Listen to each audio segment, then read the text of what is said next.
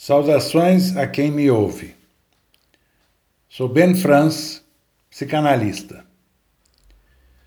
O tema do meu comentário de hoje é felicidade, abstração ou realidade atingível. Dhammapada, um escrito budista, afirma que tudo o que somos é o resultado do que pensamos. É baseado em nossos pensamentos.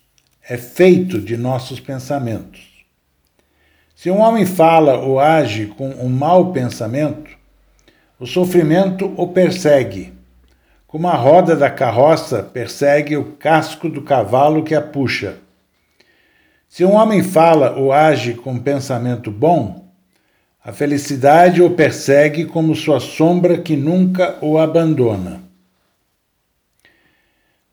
A felicidade, então, pode ser alcançada?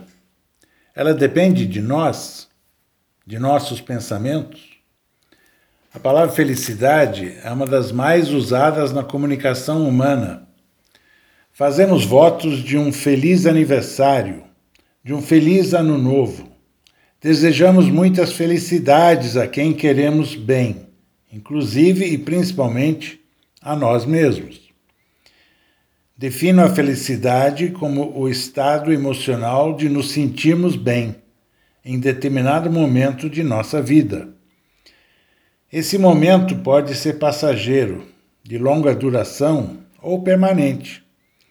Ser feliz pressupõe que tenhamos um bom nível de autoestima e satisfeitas nossas necessidades básicas de alimento, vestimenta e moradia. Uma pessoa às voltas com a luta cotidiana pela sobrevivência terá muito mais dificuldades em se sentir feliz do que o cidadão que, tendo satisfeitas essas necessidades básicas, poderá concentrar-se em alcançar o sucesso conforme definido pelos valores culturais da sociedade a que pertencer. Para sermos felizes, precisamos gostar de nós mesmos, da atividade que exercemos e da maneira como vivemos a vida. Precisamos gostar da qualidade de nossas relações interpessoais com os nossos familiares, amigos, colegas, conhecidos e até com os estranhos que cruzam o caminho de nossa vida. Precisamos estar relaxados, sem padecer de estresse excessivo e estarmos em harmonia com o meio ambiente, com a natureza, com o lugar em que vivemos.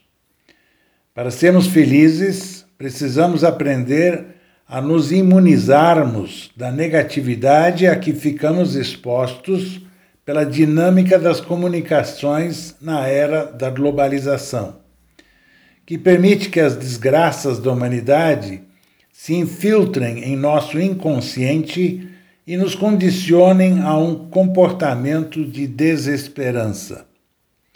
Uma parcela considerável da humanidade vive ao Deus dará. Essas pessoas se comportam como se estivessem condenadas a viverem nas condições em que vivem, por obra do acaso, do destino, quando não da vontade divina. Não aprenderam a analisar os pensamentos que têm, a tirar conclusões da experiência de vida que adquirem a cada dia.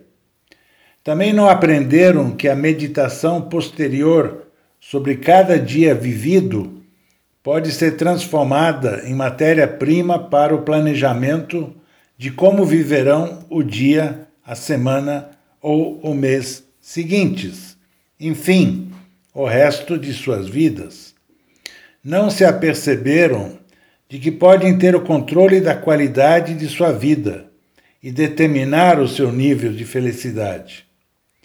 Quando usamos os nossos pensamentos para planejarmos a nossa vida, Condicionamos-nos a sermos felizes na medida em que isso é possível, dadas as circunstâncias condicionadoras de cada pessoa.